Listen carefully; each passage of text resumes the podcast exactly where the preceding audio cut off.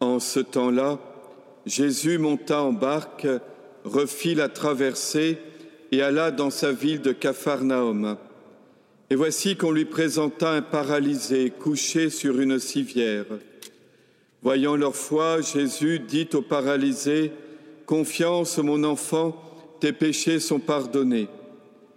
Et voici que certains parmi les scribes se disaient, Celui-ci blasphème. Mais Jésus, connaissant leurs pensées, demanda, Pourquoi avez-vous des pensées mauvaises? En effet, qu'est-ce qui est le plus facile?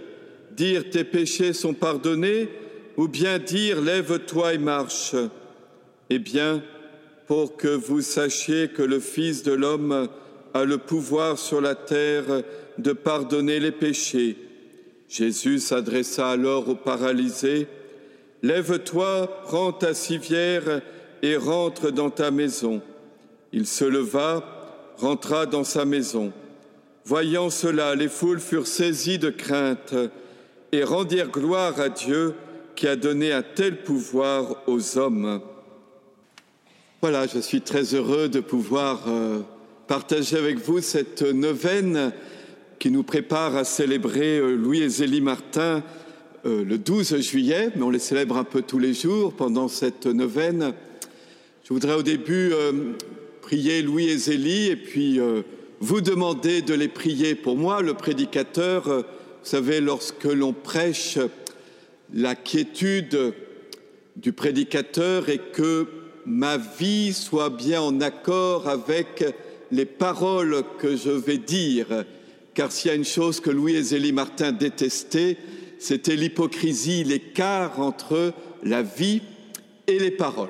Et donc voilà, c'est la prière que je vous demande de leur adresser pour moi que les propres paroles que je vais prononcer me convertissent moi aussi, et puis chacun d'entre nous, pour que nous marchions bien sur ce chemin de sainteté. Je voudrais vous dire aussi en introduction qu'il y a donc euh, huit jours encore, je vais parler de la famille, du mariage, de l'amour, de l'éducation, du travail, de toutes ces choses-là. Je ne vais pas dire tout en une seule fois. Il y a donc un parcours, donc il faut venir tous les jours. Hein. Il n'y a, rien à faire, euh, on ne peut pas faire autrement là. Et puis, autre, et enfin, ce que je vais vous dire est rédigé.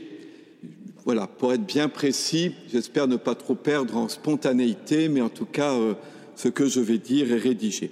Chaque fois, je, me, je partirai d'un extrait des lectures du jour, de la parole de Dieu, et aujourd'hui de cette phrase que prononce le prophète Amos dans la première lecture. Amos dit ceci, Le Seigneur m'a saisi quand j'étais derrière le troupeau. Amos n'appartenait pas à une famille de prêtres, comme il y avait à l'époque, ni à une famille de prophètes. C'étaient des familles dans lesquelles les hommes exerçaient une fonction religieuse de père en fils au service du roi.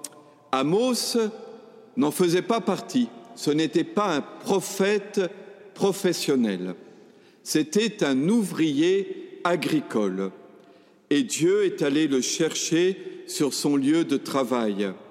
Il l'a saisi pour en faire son porte-parole auprès de la haute société de son temps qui se prélassait dans le confort d'une vie sophistiquée. Et le propos d'Amos, si vous relisez le livre, est rude. Ces dénonciations sont sans concession. Elles visent une prise de conscience et appellent à la conversion. Prophète Amos, nous sommes dans la, en Israël au 8e siècle avant Jésus-Christ, dans la ville de Samarie. Alors Louis et Zélie Martin sont bien différents d'Amos. D'abord, ils ne vivent pas en Samarie a 2800 ans, ils vivent à Alençon, au siècle non pas dernier, mais euh, au XIXe siècle, dans la deuxième moitié du XIXe siècle. Ils n'ont pas reçu mission de réprimander publiquement au nom de Dieu les autorités les puissants de, leur époque. Ils ont mené une vie humble, cachée, connus seulement de leurs voisins et de leur famille.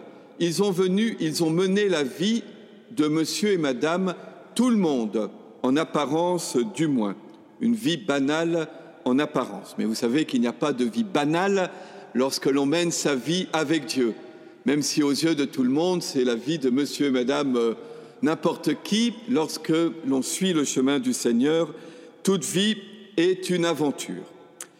Ils ont en commun avec Amos, Louis et Zélie, d'avoir été choisis par Dieu au sein de leur vie quotidienne, familiale et professionnelle.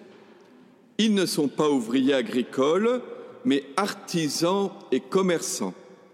Louis est horloger bijoutier. C'est un artisan hautement qualifié. L'horlogerie est un métier de précision qui, demande du calme, de la patience, un grand sérieux et une grande compétence, trait de caractère de Louis Martin, le père de Thérèse. Et on peut aujourd'hui encore admirer dans la maison natale de Thérèse, à Alençon, une magnifique horloge fabriquée par son père Louis. Zélie est dentelière.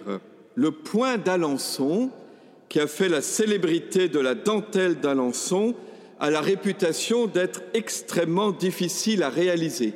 Je ne sais pas si encore des gens capables de faire la dentelle d'Alençon que, faisait Zélie. Il faut beaucoup d'adresse et d'entraînement pour le réussir. Et Zélie excelle dans ce domaine. Zélie est chef d'entreprise. Elle emploie 8 à 10 ouvrières qui travaillent à leur domicile. C'est la permanence d'une forme de vie ouvrière différente de celle de l'usine ou de l'atelier. Forme de vie ouvrière où on travaillait chez soi. Et donc, euh, ces femmes qu'elle employait lui apportaient chaque semaine les pièces qu'elles avaient faites et Zélie se réserve de les assembler pour achever l'ouvrage.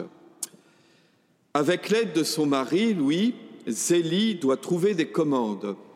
Elle a vraiment le souci de donner du travail aux femmes qu'elle emploie.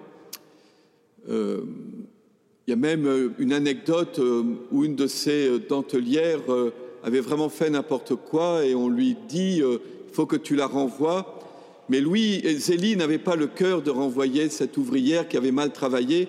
Elle a préféré la garder et puis en lui faisant les, quelques remontrances, mais voilà, pour, elle avait le souci des, des femmes qu'elle employait. Et Louis faisait régulièrement le voyage de Paris pour prendre les commandes. Et quand Louis venait à Paris, où venait-il? Ici. Alors Zélie n'est jamais venue, hein, notre homme de victoire, mais Louis devait tellement lui raconter que c'était comme si elle était venue ici. Dans ses lettres à son frère et à sa sœur, Zélie partage ses soucis, soit qu'il n'y ait pas assez de commandes, soit qu'il y en ait trop Zélie est toujours en activité, s'occupant de ses enfants, gouvernant sa maison, dirigeant son entreprise. Elle se lève tôt pour participer à la première messe de la journée, la messe dite des ouvriers, des employés à l'époque, à 5 heures ou 6 heures du matin, selon, et elle se couche tard, seulement après avoir achevé son travail. Zélie est une femme qui prend très peu de repos. Et même, elle est un peu malheureuse quand euh, elle part en vacances. Elle a besoin de ça, mais elle a besoin aussi d'être chez elle avec son travail. Et elle se plaint dans ses lettres d'être parfois exténuée, à bout de fatigue. Elle ne ménage jamais sa peine. Louise Elie assume ainsi pleinement la loi humaine du travail. Ils gagnent bien leur vie. Ils sont même devenus relativement riches. Ils ont mérité cet argent gagné grâce à leur travail, à leurs compétences et à leur honnêteté. Remarquons aussi qu'ils respectent très strictement, très rigoureusement la loi de l'Église qui interdit le travail du dimanche. Euh, on avait essayé de dire à Louis, tu ferais bien de travailler le dimanche aussi, euh, tu vendrais, il a toujours, toujours refusé. C'est dans leur existence si simple, dans leur travail et leur vie familiale, que Dieu les a rejoints et les a saisis.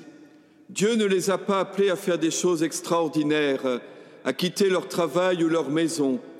Ils n'ont pas eu de vision, ils n'ont accompli aucun miracle, ils ne se sont pas mis à prêcher sur les places publiques. Leur sainteté, la sainteté de la Vierge Marie, est celle de la vie ordinaire, vécue de manière radicalement héroïquement chrétienne. Louis et Zélie sont un modèle pour nous. Ils nous apprennent à affronter notre propre vie telle qu'elle est, avec ses soucis. On sait que la vie professionnelle, familiale donne beaucoup de soucis, comme eux en ont eu, à goûter les joies de notre vie et à affronter l'épreuve. Ils nous disent, ne rêvez pas votre vie, vivez-la. Vivons-la telle qu'elle est, avec ses joies et ses difficultés, ses réussites et ses déceptions.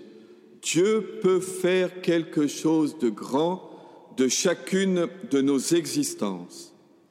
Il n'y a pas d'existence banale, il n'y a pas d'existence médiocre, il n'y a pas d'existence terne, il n'y a pas de vie ratée dès lors que nous nous mettons à la suite du Christ, que nous offrons notre vie à Dieu, que nous nous efforçons de vivre ses commandements et d'aimer comme il nous en a donné l'exemple. Amen.